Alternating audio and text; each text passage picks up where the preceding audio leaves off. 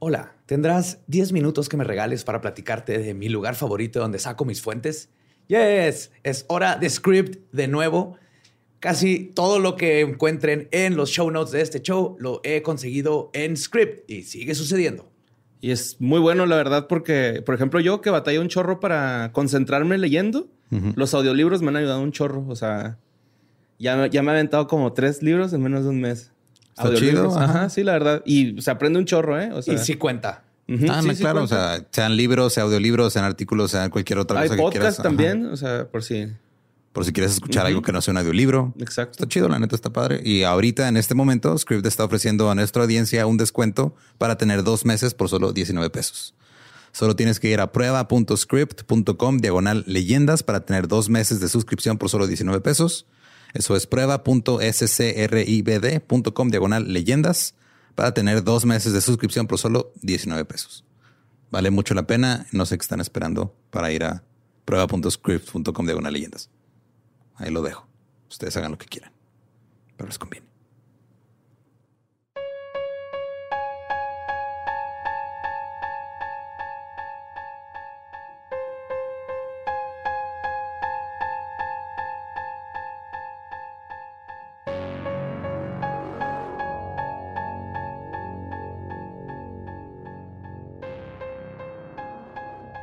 Estás escuchando Leyendas Legendarias, parte de Sonoro y Producciones sin Contexto. Bienvenidos a este episodio. Otra vez es miércoles. Yes. Otro Nuestro día miércoles. favorito de la semana, nomás por esto. Porque dos días ya es viernes. Dos días es viernes. En menos de lo que esperan ya es viernes. En menos de lo que un cuervo prepara un arroz cocido, ya es viernes. Se tardan mucho por lo regular. Ujú, Tarda Es que media no hora. brazos, güey. Les cuesta- les cuesta- les 45 cuesta mucho minutos. Pero es impresionante que un cuervo para pues, hacer arroz. Siempre te enfocas en, lo, en lo, no en lo impresionante. Ah, pues no, ese es tu trabajo. Mi trabajo es nomás decirle a la gente qué está pasando y ya. Este. Y pues nomás los dejamos con el episodio 180 de Leyendas Legendarias.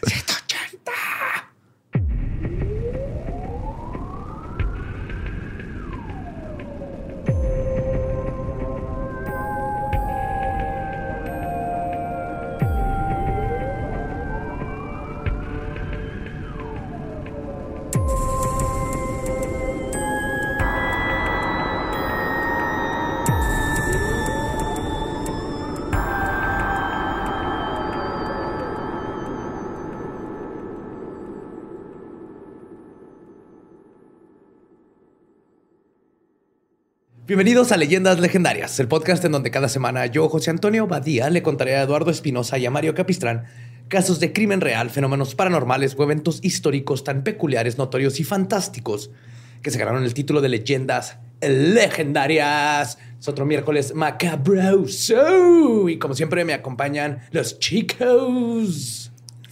Creo que nunca te has referido a Sí, nosotros así. Son mis Los chicos. chicos. Los chicos. No sé por qué sentí que iba a decir del coro o algo así, güey. Los chicos de Choronzón. Algo así chido. Los chicos de Choronzón. Sí.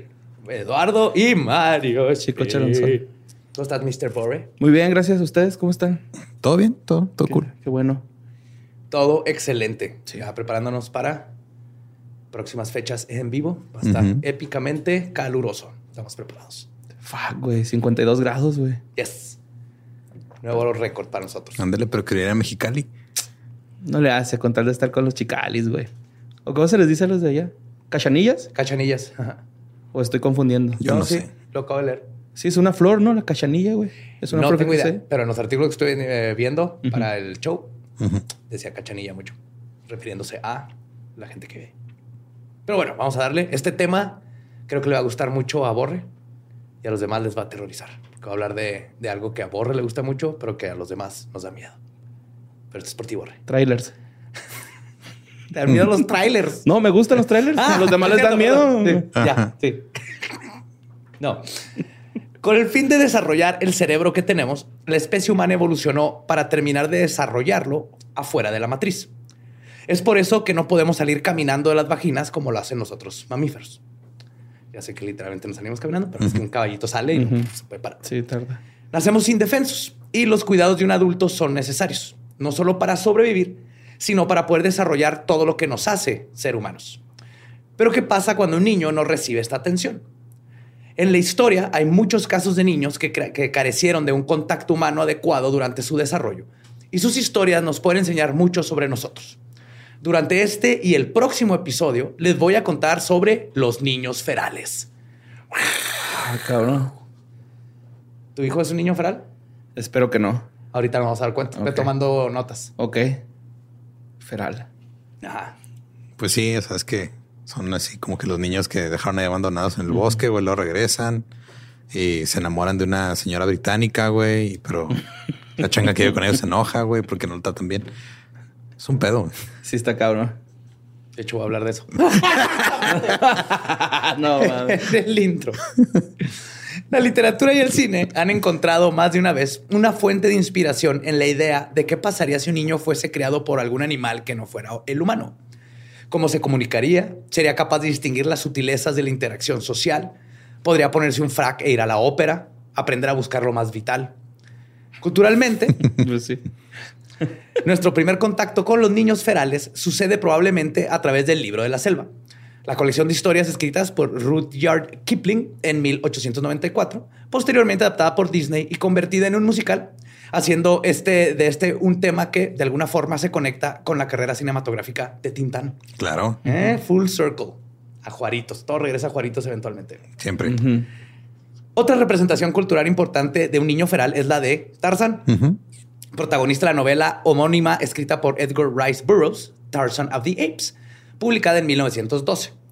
Tarzán es el paradigma del niño feral que crece para convertirse en un salvaje noble. Es capaz de readaptarse a la vida en sociedad, pero conserva una relación con los animales. Suerte que no todos los niños ferales han tenido. ¿Sí te sabes toda esa teoría de que en realidad este era código racista esa novela? What? O sea, de que eh, es un educaron a un salvaje y digo, no está confirmada, pero por la época yo no sé. Cambió como a su tribu animales. así. Wow, no lo dudo por la época. Tarzán es una propiedad intelectual de muchísima extensión que incluye una adaptación musical de Disney en la que Phil Collins nos llevó por una montaña rusa de emoción. Phil Collins se mamó güey, en ese soundtrack. La neta. Es lo más bonito de Tarzán. Yo no pienso lo mismo, amigos, la verdad. ¿No te gusta Tarzán o Phil Collins? Phil Collins no me gusta, güey. ¿Para nada? A mí tampoco me gusta Phil Collins, pero debo reconocer que ese soundtrack sí le quedó chingón. No, no me gusta, güey. Y tiene el mejor drumline jamás escrito. Pero sí. Sé, o sea, sé, lo que es, ¿no? Ah, es soundtrack, porque sé que mucha gente dice que está muy bonito, pero a mi gusto no. Sorry. No tienes que pedir perdón por tus gustos. No, aunque estén mal.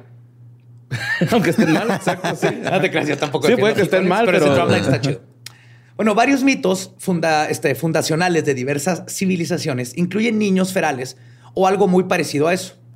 Rómulo y Remo, fundadores míticos de la cultura romana, fueron alimentados por una loba para sobrevivir después de que su madre tuviera que dejarlos ir flotando en el río en una canasta para protegerlos. ¿Cómo entraron al armario? No se sabe.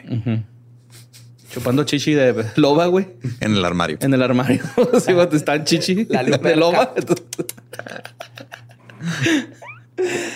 en Kidu, amigo del héroe en la epopeya de Gilgamesh, es creado por bestias no especificadas. Atalanta, de la mitología griega, es creada por un oso después de que su padre la abandona en un bosque. Sobrevive hace un rato hasta que es acogida por cazadores. El niño feral es parte del imaginario de las distopías también, como es el caso del Feral Kid que aparece en Mad Max 2. Sí, cierto. Las aventuras de Shark Boy Lava Girl también tienen una adaptación notable. Shark Boy es creado por tiburones. Ah, cabrón. Después de que su padre, un biólogo marino, falleciera en el mar. Y George de la Selva es la parodia más notable del género niño ferial y es una absoluta joya en la carrera de Brandon Fraser. Sí, cabrón, güey, cabrón. qué, qué bonito que hace redimió Brandon. Brendan. Brendan. perdón. Brandon Fraser, en Doom Patrol. Y más después de todo lo que le pasó, fue víctima del abuso sexual de Hollywood. Y lo fregó y ahorita ya está otra vez allá arriba. Regresando. Ajá. Vean Patrol, si no han visto, es buenísimo. Sí, güey. De las mejores adaptaciones de cómics. Pues bagaje cultural aparte, se podría decir que los niños ferales como los entiende la ficción, son un poco un fraude. En diversas ocasiones, el sensacionalismo, narrativas colonialistas o simplemente el pasatiempo, el pensamiento mágico de una comunidad han dado como resultado historias más bien disparatadas de animales acogiendo bebés humanos. Porque en realidad un niño feral es, a grandes rasgos, un caso de abuso infantil. Este abuso tiene diversas causas, pero siempre desemboca en el aislamiento social absoluto o casi absoluto de un infante. El poco entendimiento sobre las neurodivergencias en diversas épocas históricas ha llevado también a adjudicar conductas propias de niños en el espectro autista como animalescas. De igual manera, niños con discapacidades motoras o intelectuales pueden considerarse niños ferales debido a sus diferencias físicas y general falta de adaptación en la comunidad. Pero aún así existen instancias más paranormales de niños ferales en el folclore. Tal es el caso de los niños verdes de Woolpit, que Woolpit viene del inglés antiguo, que es Wolfpit, con P-Y-T-T, que literalmente significa un hoyo, donde cazaban lobos, y ahí se hizo un pueblo alrededor. Los niños verdes. Los niños verdes de Wolfpit. Yo conozco nomás la estación del metro. Ese es Indios Verdes, ¿no? Ah, sí, cierto. Yo estaba así que no me suena, pero no sé lo suficiente como para opinar. Puede que haya indios niños verdes, güey. Tal vez. Entonces, son niños. Pues estos niños verdes eran literalmente un par de niños con la piel verde que aparecieron en Woolpit, que es una pequeña localidad en Suffolk, en Inglaterra, a finales del siglo XII. Ah. Eran un par de hermanos, era un niño y una niña. Hablaban en un idioma irreconocible y exclusivamente se alimentaban de habas crudas. ¿Eso explica por qué eran verdes? pues eran pedorritos, las habas. dan peditos, güey, ¿no? ¿Las habas crudas son verdes o no? No, son amarillas. Amarillas. Son amarillas. Ah, Pero si hay unas verdes, güey, cuando están todavía no, pues listas, son como verdosas. De hecho, las, son las que quitas de la sopa, así como el la piedrita de frijol. Tengo entendido. Pero ahorita vamos a ver que tal vez sí lo causó, pero no por el color. Con el tiempo aprendieron a hablar gracias a Richard de Calne, quien los adoptó y además les enseñó a comer una dieta más variada. También hay frijol. Lenteja. Lenteja. Garbanzo. Pues sí, ay, güey. Bienvenidos al mundo de las leguminosas. es que cuando un inglés te enseña la diversidad culinaria es de que ya estabas en la verga. El peor lugar de poder salir esos niños verdes. Aquí a México, véngase, mi chamaco. Un taquito de pastor, está arroz con jalapeño. Tengo un vasito de coca, mijo, órale, chingue. Frijoles con catsup. Sí, tómese la coca que te pase el susto. Este... El niño murió al poco tiempo de haber sido encontrado, pero la niña sobrevivió y fue bautizada inmediatamente. Claro. Una vez que aprendió a hablar inglés, la niña le contó a los aldeanos que ella y su hermano venían de una tierra donde nunca brillaba el sol. Y cito. Inglaterra. apenas ahorita está brillando por primera vez en como dos mil años y no pueden con el calor. No saben qué hacer. Digo, y cito. El sol no sale sobre nuestros compatriotas. Nuestra tierra es poco alegrada por sus rayos. Estamos contentos con ese crepúsculo que entre vosotros parece la salida del sol o sigue la puesta del sol. Además, se ve cierto país luminoso, no muy distante del nuestro, y separado por él por un río muy considerable. Ya dijo que venía. Algunos otros registros del relato se refieren a esta tierra como Saint Martin's Land. A pesar de adaptarse relativamente bien a la, vida de la comunidad, se dice que la niña nunca perdió del todo su carácter desenfrenado e impúdico. Tiempo después fue conocida. Era el siglo XII, o sea, ya aprendió a hablar, güey. Ya con eso. Que era una niña que se sobrevivió en el bosque sola. Tiempo después fue conocida como Agnes y continuó trabajando para Richard de Calne antes de casarse con Richard Barr, con quien, de acuerdo a un reporte, tuvo por lo menos un hijo. La teoría de quién o quién eran estos misteriosos niños es tristemente más mundana de lo que cree. Es posible que eran inmigrantes de los Países Bajos huyendo de la persecución del rey Stephen o Henry II, depende de la fecha exacta, lo que explicaría por qué este, cuando los encontraron describen su idioma extraño y hay que no sé qué están hablando, güey. y su piel verde podría ser a consecuencia de su dieta. Ictiosis. Pero no por el... Eh, ¿Por comer mucho pescado? ¿Ictio no es de pescado? No sé, güey. Hay una enfermedad que se llama así, ¿no? Ictiosis y se queda, ponen verdes bien culeros, güey. Pues no sé si es otra. La que encontré es una que se llama este, la enfermedad verde. O síntomas, te ves verde. Green sickness. Diagnóstico ya valió verde. Es acá, pinche verde así, pero verde esmeralda, güey, acá y ojos rojos, güey. No, la que tú dices la ictiosis es, ah, es la de la arlequín, güey. que nacen de arlequina. Ah, estoy enfermo. Es una enfermedad genética y naces así, ¿no? Y no sobreviven. No, neta, pobrecita gente, güey. Como que están en constante dolor. Es que están como, como que el pinche músculo está al revés. No sé, güey. Está bien feo, Por eso no sobreviven nada. O sea, nadie, este, no hay adultos con ictiosis o eso. Que yo sé. Oh, qué pedo.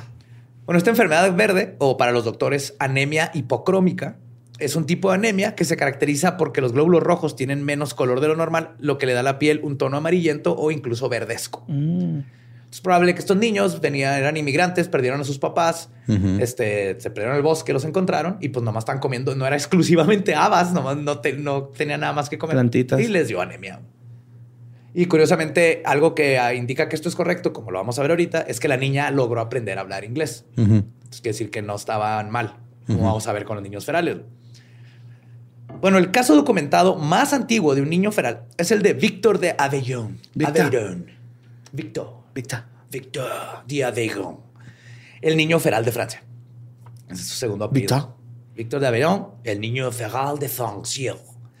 Se estima que nació en 1788 y que nació como un niño saludable promedio. Los padres de Víctor eran alcohólicos y sufrió un caso extremo de negligencia infantil desde una edad muy temprana. No queda claro en qué momento Víctor decidió abandonar la sociedad e internarse en el bosque, pero cuando emergió por su propia voluntad tenía apenas 12 años y aún no había pasado por la pubertad. Antes de su regreso definitivo a la civilización, ya habían ocurrido tres intentos de integrarlo. En 1794 fue visto por primera vez en el bosque de Saint-Senin-sur-Rance. Tres años más tarde, en 1797, tres cazadores decidieron ayudarlo y lo capturaron. ¿no? No mames. O sea, huyó. Déjate el bosque, ayudar. güey. Déjate ayudar. sí, güey. Eh, ¿Quieres sus stickers? ¿Quieres stickers, mijo? Ah, güey. Ahí van dejando migajas de baguette para que la siguiera. Ellos lo, lo capturaron y lo dejaron en un poblado cercano a este, al cuidado de una viuda. Sin embargo, Víctor no se adaptó a la vida más convencional y se volvió a escapar, volviendo a su dura pero conocida supervivencia en el bosque. Entonces, Él este- estaba a gusto viviendo Ajá, en el bosque. En un pequeño tarzancito. Le Tarzan. Le Tarzan. Después de este incidente fue visto con mayor periodicidad en 1798 y 1799. Se podría decir que se está acercando, aunque no estaba del todo listo para regresar a la convivencia con los demás humanos. Como que poco a poco agarraba confianza e iba a hacer cositas. En Sí, 1800 lo entiendo. twitchaba desde el bosque, eso que no saben. Él tenía sus Red Bulls, una silla, jugaba Elder Scrolls todo el día. Tenía esos TikToks, ¿no? Acá. ¿Cómo sembrar zanahoria? Primero movemos la tierra. Saludo a ese niño que coca es bien, cabrón. En 1800 hizo su aparición definitiva. Estaba desnudo, cubierto de cicatrices y se negaba a comer algo que no fuesen vegetales crudos. Víctor no hablaba y su cuerpo se movía de manera errática. En primera instancia lo instalaron en un orfanato en Rhodes. O Rhodes. O Rhodes. no sé. Joder. Rhodes. Joder. Brode. Un profesor de biología local llamado Pierre Joseph Bonater lo examinó a fondo. Se dio cuenta de que Víctor no respondía de manera normal al ser expuesto al frío. En vez de sentirse incómodo en las bajas temperaturas y el contacto con la nieve, él se ponía súper contento y era capaz de andar jugando desnudo en ella como si nada. Entonces, su cuerpo estaba acostumbrado porque en el bosque andaba Ujú. encuerado. Qué gusto. Qué chingón, Sí, güey. A los qué 12 gusto, años güey. andar encurado en el bosque, güey, sin preocupaciones, sin Eh. hacer tarea. Ajá. Ajá. Tu ano ahí con la tierra, güey, Sí, entrando güey, en, uno. en unión. Simón, está bonito, en güey. unidad. Cuando cagas y tocan, se activa el chakra. Echas raíces. Ajá. Si le hace falta a la tierra, no, no, no, no han examinado la falta de popó ¿Humana? humana. Ya No somos creo, muchos, yo- creo que lo Mira, a perder, pero. Igual, estamos, igual estamos haciendo un cagadero. O sea, y no es como que termina la popó ya en el mar, ¿verdad? Pues Sí, sí. no, está hasta la verga la tierra nuestro popó, yo creo, güey.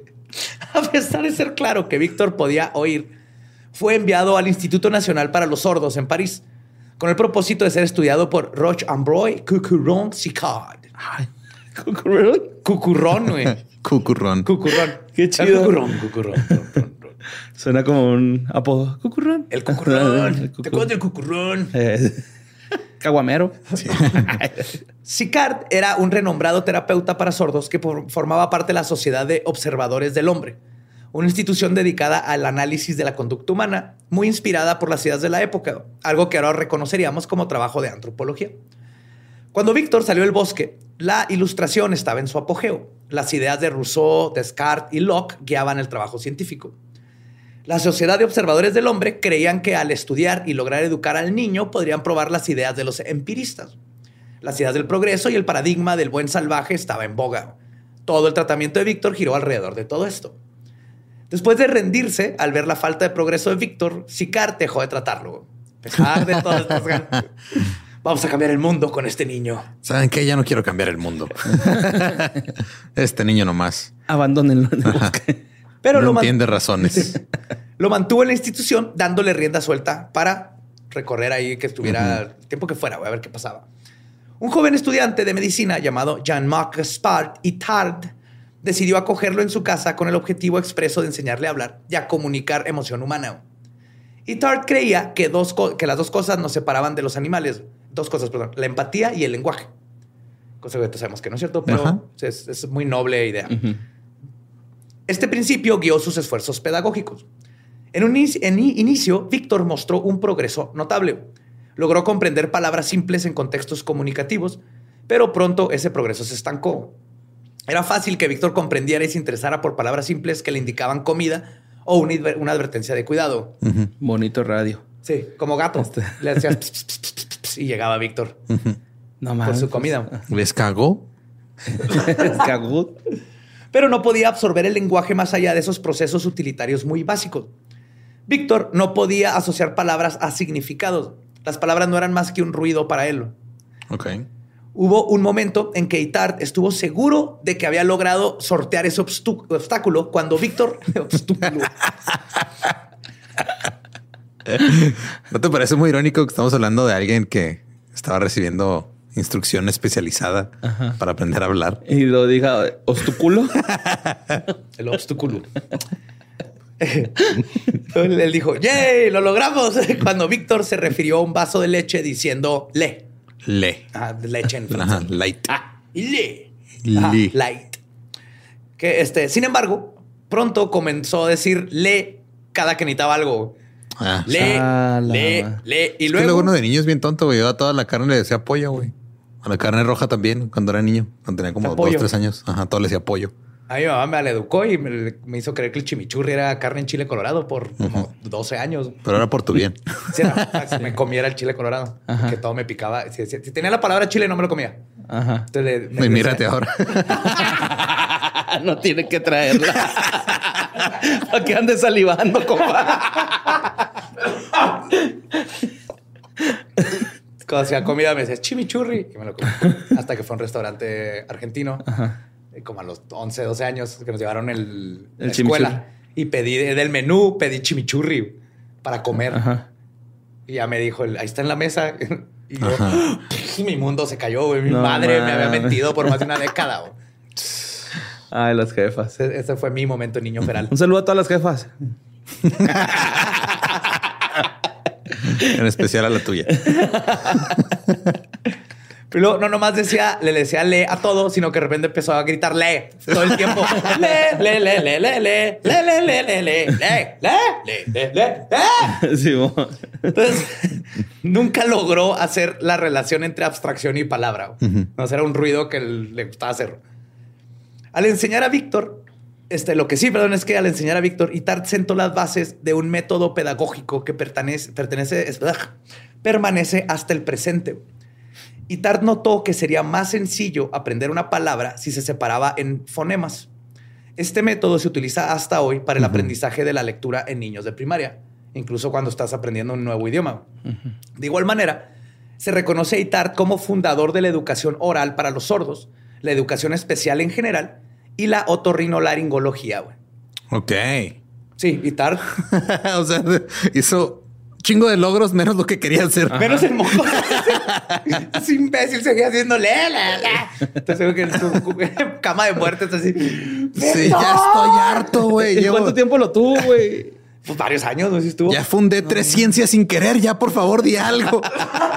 Le. Otro algo. Es como el changuito de la lluvia de hamburguesas, ¿verdad? Sí. No puede. ¡Eh, chango! Le. A lo largo de los años, Víctor sí tuvo algún este, módico progreso. Logró entender el significado de algunas acciones y de cierta forma se comunicaba. Sin embargo, nunca llegó a hablar como una persona promedio. Itar notó que si bien Víctor no era sordo, sí era incapaz de distinguir tonos de voz. No podría nunca hablar al nivel de la persona promedio. Ok, sí, pues su oído no estaba entrenado para eso. Ajá. Y existen diversas críticas al método empleado por Itard. Existe la posibilidad de que si se le hubiera enseñado lengua por señas, Víctor habría tenido una manera más efectiva de comunicarse. Ah, como gorila, güey. Sí, sí, literal. Puede que la insistencia de Itard para hacer hablar a Víctor estuviera guiada por un bias de confirmación, influenciada por las ideas de la ilustración. Un sesgo así de yo puedo, yo soy chingón y, te voy a ayudar. Y el, lenguaje es signo de inteligencia, entonces el no manejar un lenguaje y nunca pensó que hay muchos tipos de lenguaje. Eventualmente Itard se rindió con la enseñanza de Víctor. Fue lo abandonó con instrucciones. No, de cuidar Lo dejó en un taxi. Se dio cuenta de que no iba a progresar más allá de la escueta comunicación que logró tras años y años de intentarlo. Es posible también que además del abandono que sufrió en una etapa formativa, Víctor pudiera pertenecer al espectro autista. Y eso dificultaría aún más su posibilidad de adquirir un lenguaje con las técnicas que se estaban tratando de enseñar. Y también este, es posible que ese autismo contribuyera a la razón por la que fue abandonado en el bosque en primer lugar.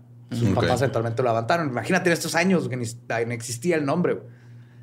Víctor murió eh, al fin en 1828 después de contraer neumonía. Ah, no mames. Su caso es fascinante y las ramificaciones del trabajo ITAR son valiosas hasta el día de hoy. Sin embargo, su cuidado y proceso de enseñanza también pueden llevarnos a cuestionar por qué queremos civilizar, entre comillas, a un individuo muy a pesar de su voluntad. También podemos hacer una comparación de cómo históricamente se ha tratado a los niños ferales. Porque en este caso Víctor estaba bien, ¿no? O sea, sobrevivía perfectamente y era contento hasta que... Tú que llegar un güey, te voy a salvar. de que tú no sabes de que te va a salvar. Bueno, por lo menos era un güey, ¿no? ¿no? toda una civilización. Te a enseñar a usar corbatas. es lo que nos diferencia de los animales. No.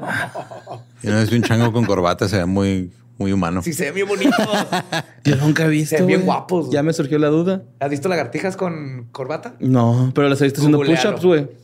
¿Lagartijas, haciéndose a sí mismas? Sí, güey. Con razón se llaman así. Yo hacía lagartijas de bebé. Hay fotos de mí así, parado como lagartija. No las hacía, o sea, me levantaba y así me quedaba. Plancha. Chingo. Ajá, me quedaba en plancha. Ajá. Un gran caso para dar a pie a esta comparación que les acabo de comentar es la de Ginny Wiley. Este es probablemente el más famoso de todos los niños ferales, ya que ocurrió en una época que ya contaba con un periodismo muy desarrollado y capaz de difundir la historia a plenitud, los años 70.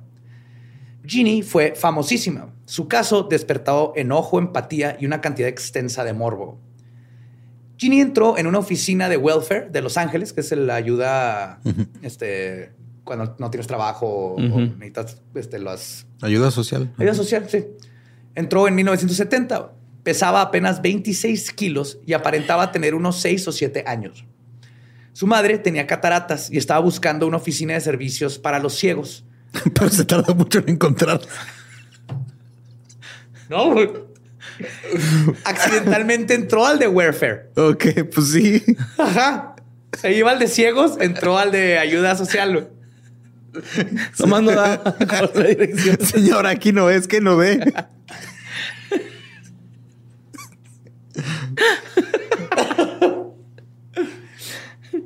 Ah, pues Ginny no había crecido en el bosque, todo lo contrario. Había pasado toda su vida en un pueblo pequeño y tranquilo llamado Arcadia, en California.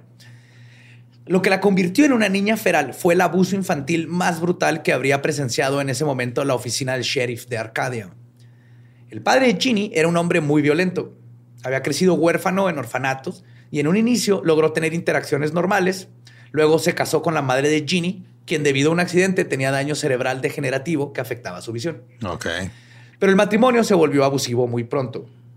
El padre de Ginny era extremadamente posesivo con la madre y comenzó a golpearla con regularidad e intensidad. Este tipo era un culero, pero aparte tenía sus propios problemas de paranoia y creo que sí tenía problemas psicológicos. No lo estoy justificando, pero todo esto es un desastre. Nunca quiso hijos, pero cuando la madre de Ginny se embarazó, los golpes se empeoraron. Intentó matarla estrangulándola justo antes de que llegara a término. No pasó nada. Aún dentro de estas circunstancias, ella dio a luz a una niña sana. Su padre no soportaba los llantos de la bebé y decidió ponerla en el garage. Debido a este abuso, la bebé enfermó de neumonía y murió a las 10 semanas de vida. Ay, güey. Ah, cabrón. Cuatro años después de la muerte de la primogénita, concibieron otro hijo, ahora un varón. El padre obligaba a la madre a mantenerlo callado en todo momento y esto causó severos retrasos en su desarrollo del lenguaje. Eventualmente, y preocupada por la situación del niño, la abuela materna lo acogió y el niño tuvo un buen progreso en su cuidado. Pero eventualmente terminó devolviéndolo a los padres y tiempo después falleció la abuela. No mames. Eh, Ginny nació alrededor de cinco años después que su hermano. En ese momento, la salud mental de su padre había decaído totalmente y había comenzado un proceso de aislamiento social para toda la familia. Ginny llegó al mundo por vía de cesárea, con un peso normal y con una incompatibilidad de RH que la hizo necesitar una transfusión. Pero fuera de eso, no representaba ninguna alteración a su salud y era una bebé promedio y saludable. En una visita pediátrica a los tres meses de nacida, se le encontró una dislocación de cadera congénita y tuvo que estar enyesada desde ese momento hasta los 11 meses de edad. Esto causó un atraso en su habilidad para caminar y es ahí cuando comenzó el abuso. Debido a que no caminó a una edad normal, el padre decidió, decidió que Ginny tenía retraso mental, así le decía, y que era lo mejor si nadie de la familia interactuaba con ella. Ni él, ni su madre, ni su hermano tenían permitido hablar o ponerle atención a Ginny. Ah, no mames. Ella no necesitó un bosque para quedar totalmente aislada del contacto humano, a pesar de que vivía en la casa con toda su familia. A los 11 meses, Ginny aún parecía tener un desarrollo normal pero estaba baja de peso y tenía algunos signos de desnutrición leve. Su madre recuerda que no balbuceó mucho, pero decía haberlo oído alguna vez decir alguna palabra suelta a esa edad. Ayuda. Help. A los 14 meses, Ginny tuvo que ser revisada por un pediatra debido a una neumonitis. El doctor apuntó que, aunque no podía dar un diagnóstico certero, Ginny presentaba signos de algún trastorno cognitivo. Esto no hizo más que alimentar en su padre la errónea idea de que Ginny tenía algún retraso intelectual irreparable. Pero obviamente el trastorno cognitivo era porque la niña no pues la tenían ahí aislada. Cuando Ginny tenía año y medio, su abuela paterna murió por un atropellamiento y eso fue la gota que derramó el vaso para el frágil estado mental de su padre. Científicos que estudiaron a Ginny posteriormente creen que este fue el punto de quiebre en el trato ya de por sí abusivo y violento del padre. Así como los asesinos en serie tienen un quiebre, este vato ya estaba como que borderline este, psicópata y luego pasó en su límite. El padre de Ginny decidió que el mundo era un lugar inseguro y que debía aislar a su familia de él. Se mudaron a una casa nueva donde Ginny fue de inmediato confinada a una habitación en la parte de atrás. Su padre diseñó una especie de arnés que cumpliría con la función de una camisa de fuerza. Con él la aseguró en un inodoro para niños, de esos porta potties chiquitos. También culeros, güey, Simón. Ah, ya, ya, ya, ya. Los, de plástico. a los bebés de plástico. Una vacinica. Sí, una vacinica con, pero con sillita. Donde ahí la amarraba y la dejaba ahí sentada a veces durante toda la noche. Oye, qué práctico, güey. Así no tienes que limpiar, güey.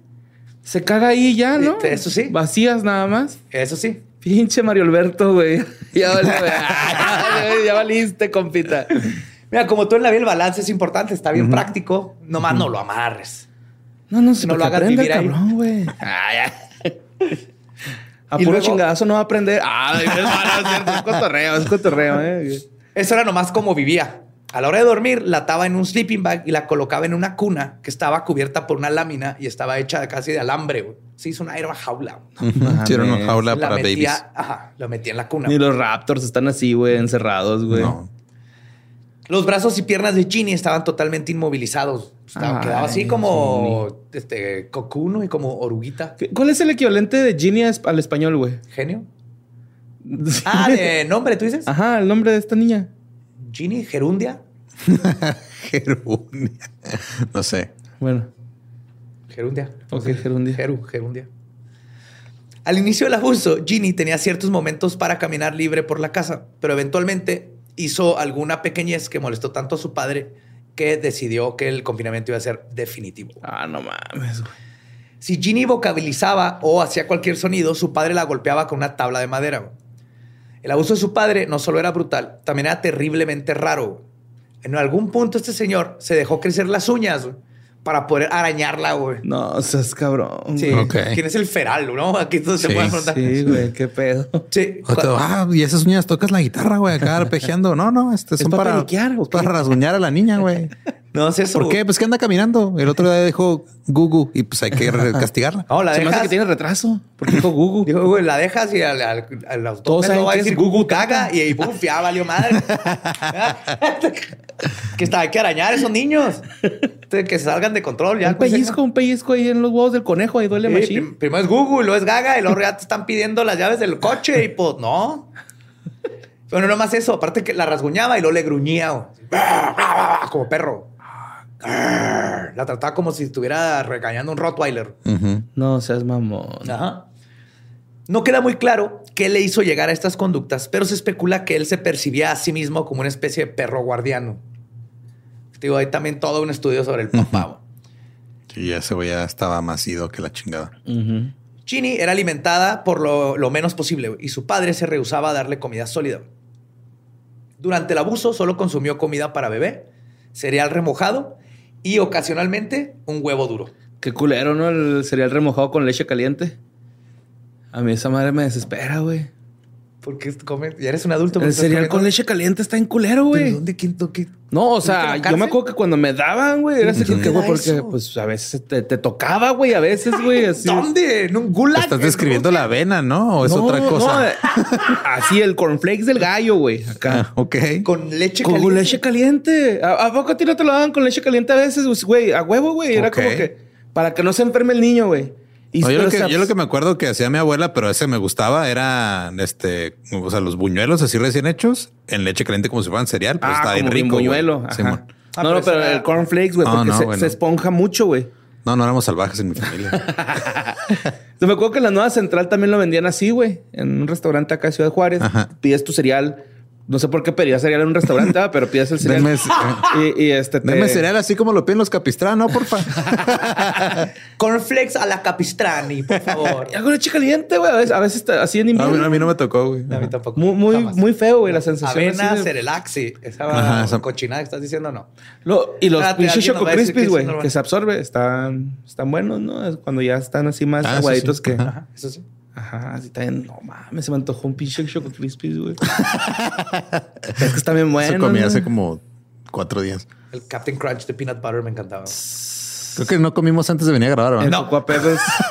Yo Pues- sí, por eso llegué tarde, güey. Bueno, su padre la alimentaba metiendo en el menor tiempo posible comida a, este, a fuerzas a su boca. güey. De la niña. Sí. Si ella se ahogaba o no podía masticar con suficiente velocidad, le restregaba toda la comida así en la cara. Ah, güey. güey, pinche bañado.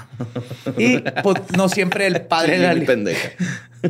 No siempre el papá el que le alimentaba, también obligaba a su madre o hermano a hacerlo cuando él no tenía ganas, güey. Pero, este, ay, de hecho, este era el único momento que tenían de interacción con ella.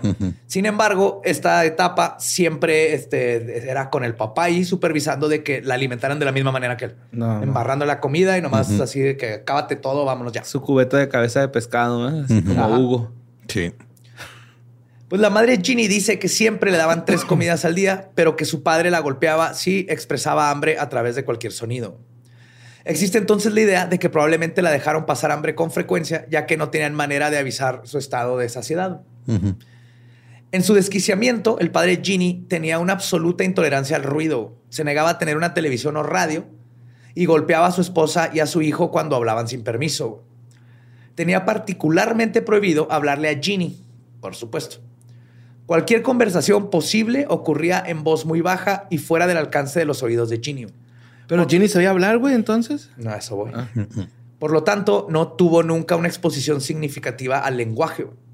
Y luego su cuarto se mantenía en penumbra, sin ningún estímulo visual verdadero. De vez en le, le tenían papel aluminio en la ventana y todo. De vez en cuando se le permitía jugar con alguna pieza de plástico, trozos de hilo o unos impermeables de plástico que estaban colgados en la pared. Ese era su Wilson. Señor Un Chamarra, señor. Chamarra. Señor Chamarra. Tú eres el único que me quiere. Sí. ¡Oh, la verga, güey! Pixar, ahí está tu nueva movie, güey. En la habitación de Ginny habían este, dos ventanas que les digo estaban casi completamente ta- este, Estás bien tapizadas. borre, necesitas No, está un bien. impermeable para tus lágrimas. Yo sé dónde encontrar uno. Vamos con Ginny. Ginny de Pooh. Entonces decía que las ventanas estaban casi completamente tapizadas con, con papel aluminio. Y una de ellas tenía un- una pequeña rendija por donde a veces podía ver el cielo y a veces es- podía escuchar el piano del vecino, güey, que era su único contacto con el exterior. Y tocaba la de despacito todo el tiempo, la única que se sabía el vecino. güey. Despacito, quiero que me di. ¿Esa? Ah, esa, la No única que ma. tocaba el vecino una y otra vez. No, seguro era de tin tin tin tin tin tin tin tin tin tin tin tin tin tin tin Clips. tin tin tin tin tin tin. ¿Palillos chinos? En español es palillos chinos. ajá. Sí, no si lo dicen así. Palillos chinos, palillos. Ahora chinos. estoy pensando en otra, Simón. Eso es chopsticks. ajá. Chopsticks. Durante estos años de abuso del padre Ginny, no dejaba a nadie salir a su casa, de la casa. Su hijo salía exclusivamente a la escuela y luego para, o sea, tenía, tenía que ir y volver. Y cuando volvía, debía someterse a pruebas estrictas para acreditar su identidad. A ver, ¿eres tú? Seguro que eres tú. No eres mi, no eres un niño que no es mi hijo, está pretendiendo ser mi hijo y quiere regresar a esta cosa horrible de que le llamamos. Sí, claro, porque todo el mundo escuchaba los rumores de la casa de los Wiley y decía, no, yo Ah, quiero ir allá, güey. Hacían pasar por alguien Pues más. sí, tenía miedo que llegara un intruso. güey. Cuando vivía, cuando estaba chiquito, güey, que vivía con mis jefes, me acuerdo mucho que me sacaba, o sea, me mandaban a la tienda o algo así. Y, en- y había un cantón, güey, donde tenían un chavillo así, ¿no? Acá como en condiciones así culeronas tomando el sol. O sea, el niño tenía como una discapacidad, güey. Pero siempre lo tenían afuera, güey. Y se me hacía en culero, ¿no? Que lo tuvieran afuera. Y ya un día le pregunté a mi jefa y... O sea, ya de grande, ¿no? Acá que no, a mí eso de niño me perturbaba. Y, no, ahorita ese, ese niño ya es un adulto. Acá hasta me empezó a contar la historia. ¿está de todo que- bien? Ajá, sí, o sea, era un... Lo sacaban a tomar el sol porque pues necesita tomar sol, güey. Una persona, güey, acá. Lo sacaban una hora y a lo no mejor... había nada de abuso. No, era no, era, sacarlo- ajá, era paciente de mi papá, güey, hasta del niño, ¿no? Era Ah. Y yo pensaba que era un abuso, güey. Ahí en acá. Pradera también había un muchacho, parecía señor, pero pues nosotros teníamos como 6, 7 años, este, que también algo tenía. Y, pero él lo que hacía es que salía al parque con un radio en forma del el, el spacecraft, el shuttle, para ir al espacio. Entonces traía sus audífonos conectados eso y ese era el radio y estaba caminando. Pero siendo los ochentas, había el rumor de que era un asesino roba niños.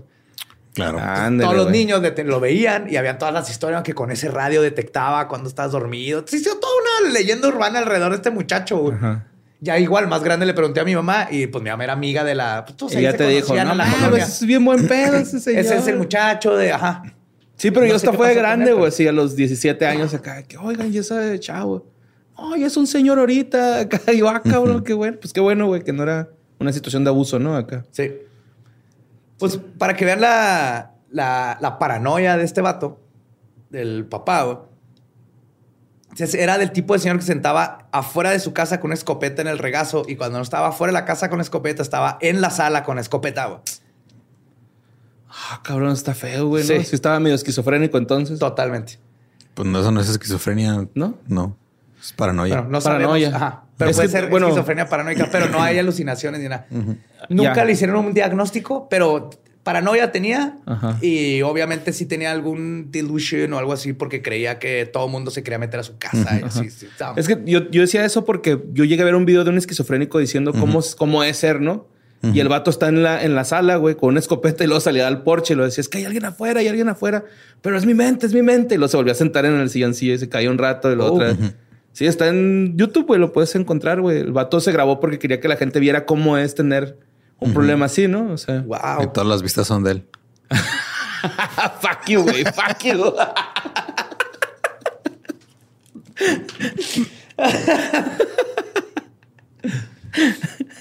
Pues a pesar de tener este vecino raro con escopeta, güey, ninguno de los vecinos sabía sobre el abuso. Aún peor, ninguno de los vecinos sabía la existencia de Ginny. güey.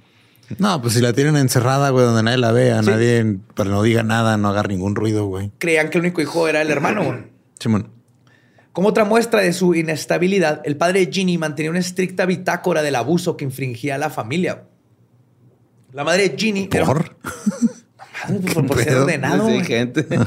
Para luego checar su rutina. Así que, ah, mira, tengo mucho que no la rasguño con mis uñas. Usted, güey, con su stand-up acá, un Pues sí, güey, pero yo no ando torturando. Ah, espérate. A veces digo chistes muy pendejos. Define torturar, ajá. Muchos tipos de tortura. güey. Pues, La madre Ginny era una mujer. Pero pues así no era como un logro para él, güey. Hoy la rasguñé seis veces. No mames, güey. La madre de Ginny era una mujer pasiva por naturaleza que, además, padecía de una discapacidad visual. Por lo tanto, su esposo la golpeó y amenazó con matarla si contaba eh, algo a cualquier persona, si contactaba a sus padres, a los vecinos, a la policía, a quien sea. Y obviamente estando tan vulnerable en la casa con Sí, no hijos, hacer- no puede hacer mucho. nada. De igual forma, el abuso y amenazas a su hijo hacían una situación muy complicada para poder buscar ayuda para Ginny. En su delirio, el padre de Ginny estaba convencido de que ella moriría a los 12 años.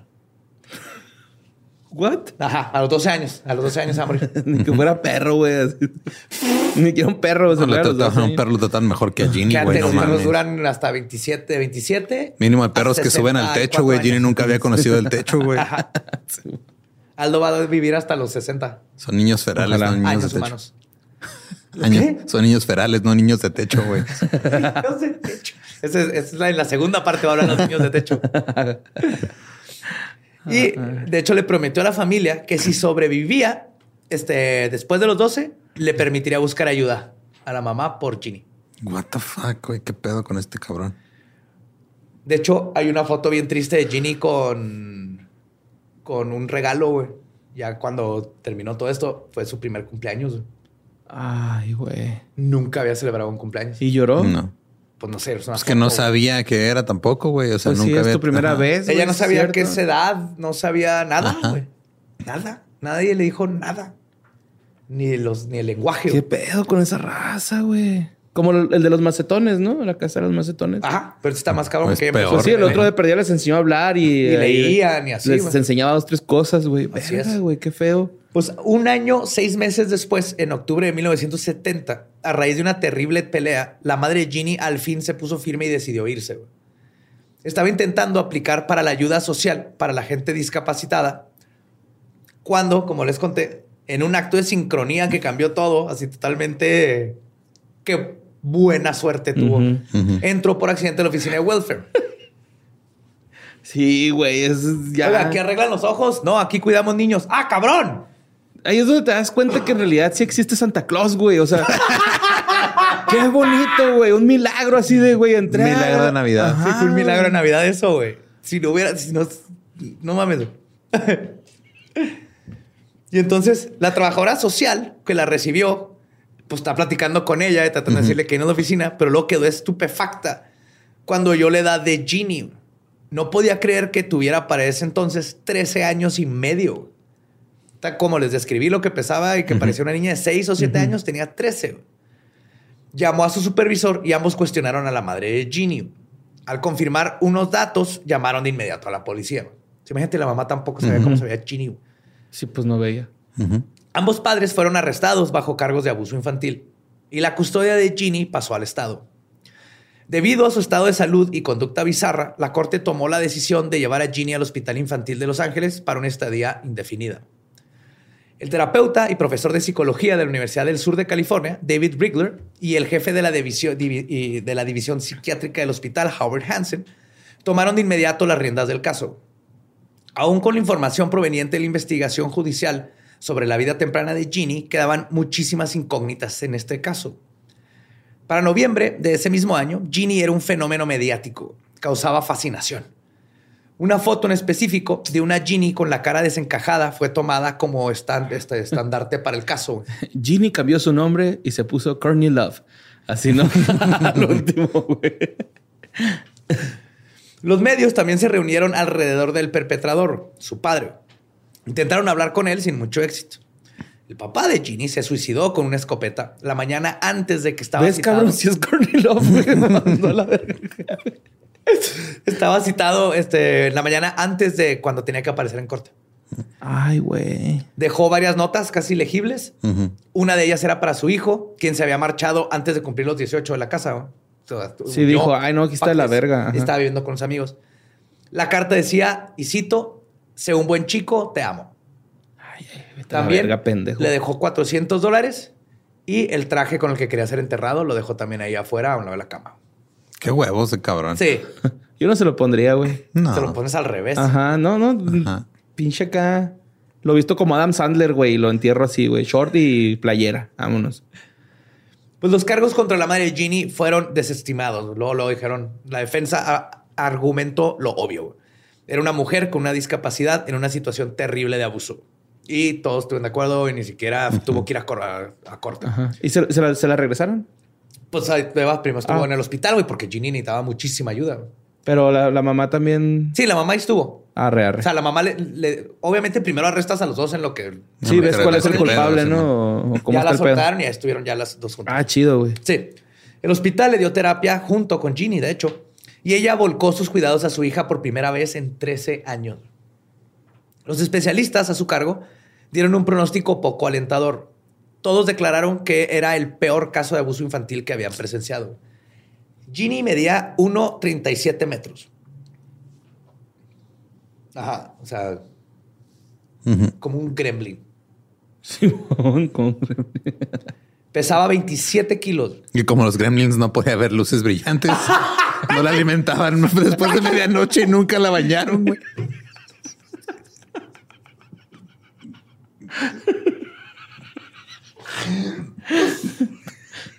o sea que era peludita todavía, ¿no?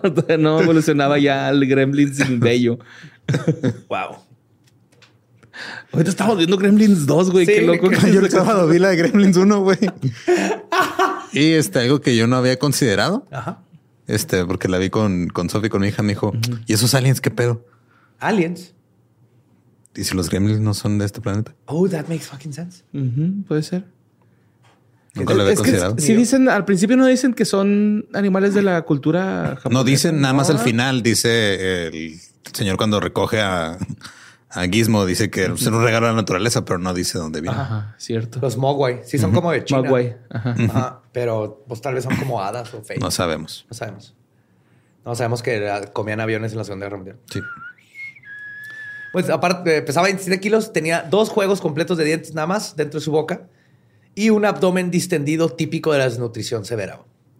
Había desarrollado un callo en los glúteos debido a que Ay, no. tenía que estar sentada tanto tiempo. Ay, güey. Y a pesar de que sus ojos eran funcionales, esto está súper interesante, no los podía enfocar a más de 10 metros, lo correspondiente a las dimensiones de la habitación donde la mantenía su papá.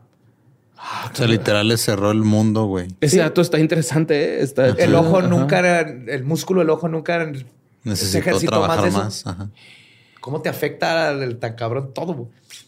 Se ve La como mo- juego que no ha cargado bien entonces su vida, ¿no? Cada 10 metros se va. Sí, con ejercicios de seguro podría ¿Qué tal vez. pedo, güey? La motricidad gruesa de Ginny estaba muy dañada. Hacía una característica, y cito, caminata de conejito. O sea, caminaba con, los, con los brazos recogidos a su cuerpo y las rodillas juntas. Como Velociraptor, como cuando lo haces para... Ajá. Como así caminaba Ginny. Ajá. De hecho, en las fotos se nota. Y así se para. O sea, cuando tomamos las fotos que hay de ella ya aún ya más grande. Como la niña Mereidos. Sí, la niña Meryl. La niña Medeiros. La de Rec. Sí, no, o sea, está también bien culera esa niña, güey. Sí, Está desnutrida y así, culerona. así estaba. ajá. O sea, bueno, pues ella tuvo una vida difícil, ¿no? Sí. También la niña Mereidos.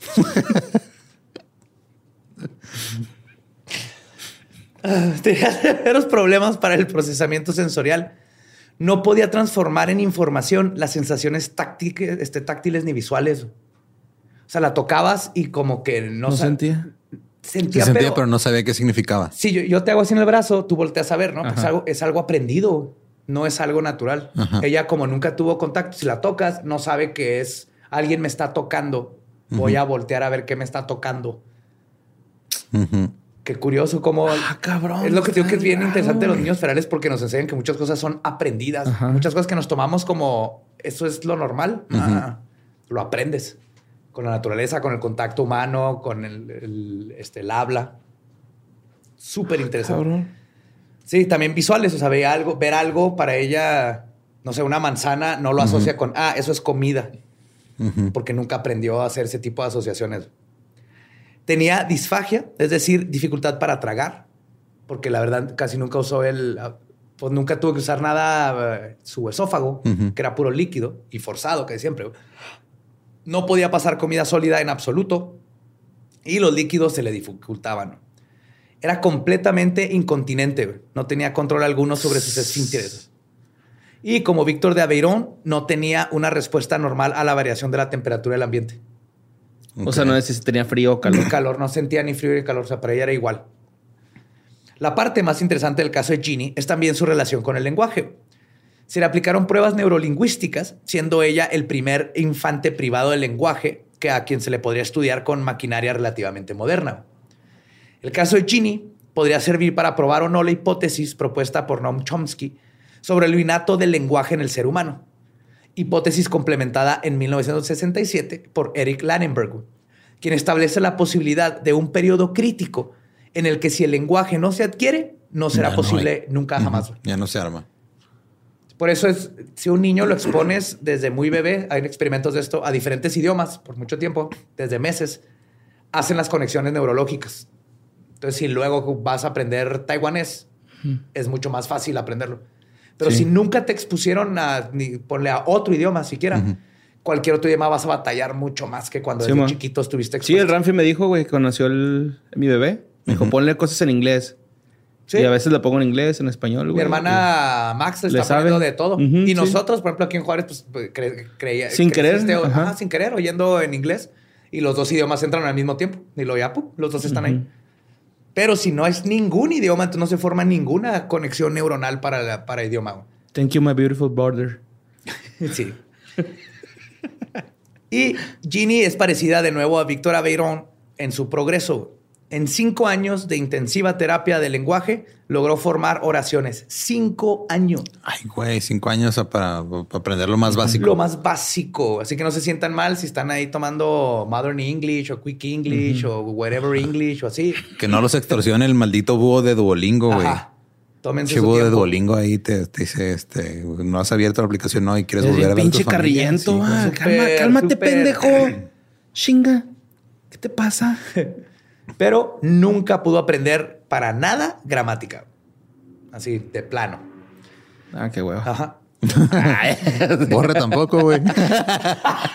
eh, cabrón. Pues que le daban cereal con leche. He editado tus textos. ya, güey. O, sea, es separado. Ya entendí, güey. Echa la culpa al cereal con leche caliente. Eso fue lo que atrofió la gramática. Sí.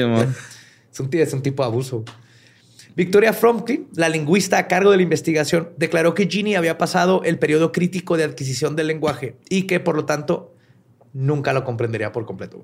Fuck. Ginny, de estar viva, debe pasar de los 60 años ahora. Este. Y.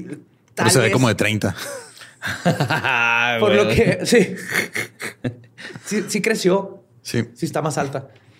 Ya cuando. Sí, pues se alimentó bien. Ya es que ya, ajá, justo le encontraron a los 13, todavía estaba en, en etapa desarrollo. pero logró, o sea, logró aprender a. O sea, su cuerpo logró aprender a comer bien y todo ese pedo, ya no sabemos. Ya no sabemos. Justo una vez que el frenesí mediático y académico terminó, se le perdió la pista. Estuvo en varios hogares y este, de donde te cuidan, porque nunca pudo vivir sola, eso sí, antes de cumplir la mayoría de edad, pero al no poder valerse por sí misma, nunca dejó la custodia del Estado. Ok este, la gran integración a la sociedad que habrían esperado en los años 70, los científicos, nunca ocurrió. Y ahorita está, no se sabe mucho de ella, pero lo último que supo es que estaba en un hospital bien contenta. Y las fotos de ella ya, las más, más grande, sigue con la postura y todo. De Raptor. Ya así quedó para siempre. No así quedó, así es ella ya. Gene Raptor. Porque así se crió. Ajá. Velocigini. Esta noche, Velocigini. Es bien interesante eso, lo que, cómo, te, cómo te afecta el desarrollo. Sí. De cosas tan básicas como tu vista. Pues Victor y Ginny son casos paradigmáticos de los niños ferales. Sin embargo, no son los únicos. En la segunda parte de Niños Ferales vamos a explorar otros fascinantes casos, incluyendo conocer qué pasa cuando una televisora chilena está empecinada con que un niño lo crió un puma. Se hizo cantante, ¿no? Después. ¿Perdió 6 ceros contra el Barcelona o qué? Ah. ¿Qué dijeron? ¿Se me olvidó ese datillo? No. Qué pinche putiza. Pero mira, todos perdieron 5-0 con 5-1 contra el Santos. ¿Cómo estuvo? no sé, güey. Pero sí, estuvo raro. ya, pues, pero les ha gustado. Sí, se había leído. De Ginny sí se ve más o menos, pero. Los niños verdes de. No, los niños verdes no, yo no sabía. Ni, ni Victa. El Víctor. Y en el próximo hay otros, hay un chorro de casos. Sí, sí, hay varios. Interesante. hay hasta unos casos que fueron hechos a propósito, ¿no? Para saber qué pasa. Sí, uno de esos sí lo conozco. No sé si es el que vayas a decir o no, pero. Sin spoilers, no hay que spoiler para Es, la es segunda. probable que sepa cuál es. Sí, para que sintonicen nuestro podcast. pero Claro. No se pueden perder. Parte 2 de Niños Ferales. Sintonícenos en su canal favorito. Eh, pues eh, recuerden que nos pueden seguir en todos lados como arroba leyendas podcast. A mí me encuentran en todos lados como ningún Eduardo. Ahí me encuentran como Mario López Capi. Y a mí me encuentran como El Va Diablo. Nuestro podcast ha terminado. Esto fue palabra de Gugu Gaga.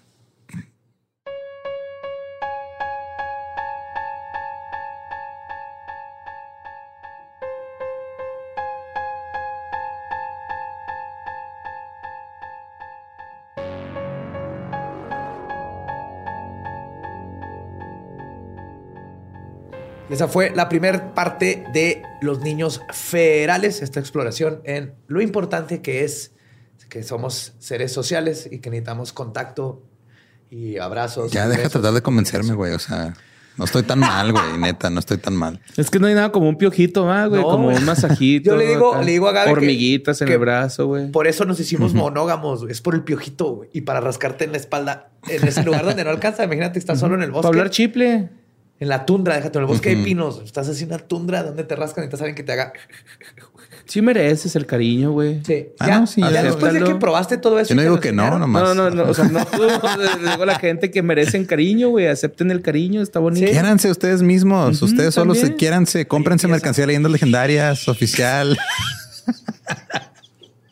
Está bien bonito. Este pedo, güey. Está bien bonito. Tengo un litro de whisky aquí. Self-care, güey. Self-care. Este, ustedes, sí. o, o también demuéstrenle, Su pijama calzones. demuéstrenle amor, a- leyendas. a- a- el cariño a sus seres queridos, comprándoles una playera, una taza. Yo le acabo de conseguir a mi abuela y a mi tía, Ajá. ¿eh? porque las quiero mucho. Claro, entonces Mm. este, ahí está, ustedes. es, lo, lo- es lo más bajo que he caído para vender mercancía, güey. Si Víctor Leaverón hubiera tenido su camisetita, le hubieran regalado una camiseta Ajá. de su hubiera- cosa favorita. En este caso, Hubiera aprendido a decir leyendas legendarias. Ajá. Sí, güey. Legendary. Legendarias legendary. Sí, Qué se hubiera aprendido. Es Oye, ¿nunca Víctor. intentaron poner una- un ratón en la cabeza a ver si eso le ayudaba en algo? A cocinar. A cocinar. no sé, güey, pues igual aprendí algo. Pero sí, este tenemos mercancía oficial y también en los shows en vivo hay mercancía oficial. Por si, si, si van a algún show, si quieren llevar algo de dinero extra, se pueden llevar sus playeras, sus tazas, sus tarros y otras cosas. Sí, Tijuana, Mexicali. Nos vemos ya casi. ya casi. Qué calor. ¿Estás listo para convertir tus mejores ideas en un negocio en línea exitoso? Te presentamos Shopify. Tal vez no lo sabías, pero nuestro podcast More Than Mamis es un negocio y lo empezamos por supuesto para desahogarnos y hablar sobre la maternidad, no para convertirnos en expertas de ventas y del e-commerce. Así que sí, necesitábamos ayuda para vender nuestro merch y poner en marcha nuestra tienda. ¿Y cómo suena con Shopify? Llega otra venta. Shopify es la plataforma de comercio que está revolucionando millones de negocios en todo el mundo. Ya seas un emprendedor desde tu casa o desde donde sea, Shopify es la única herramienta que necesitas para iniciar, administrar y hacer crecer tu negocio sin dificultades. Con Shopify puedo gestionar pedidos, envíos y pagos desde cualquier lugar, brindándote toda la información y estadísticas de tus ventas al detalle. Regístrate para un periodo de prueba con tan solo un dólar al mes en shopify.com barra sonoro, todo en minúsculas. Ve a shopify.com barra sonoro para llevar tu negocio al siguiente nivel. Shopify.com barra sonoro. Step into the world of power, loyalty, and luck. I'm gonna make him an offer he can't refuse. With family, cannolis, and spins mean everything. now, you wanna get mixed up in the family business. Introducing The Godfather at ChumbaCasino.com. Test your luck in the shadowy world of The Godfather slot. Someday, I will call upon you to do a service for me. Play The Godfather now at ChumbaCasino.com. Welcome to the family. No purchase necessary. VGW Group. Void where prohibited by law. 18 plus. Terms and conditions apply.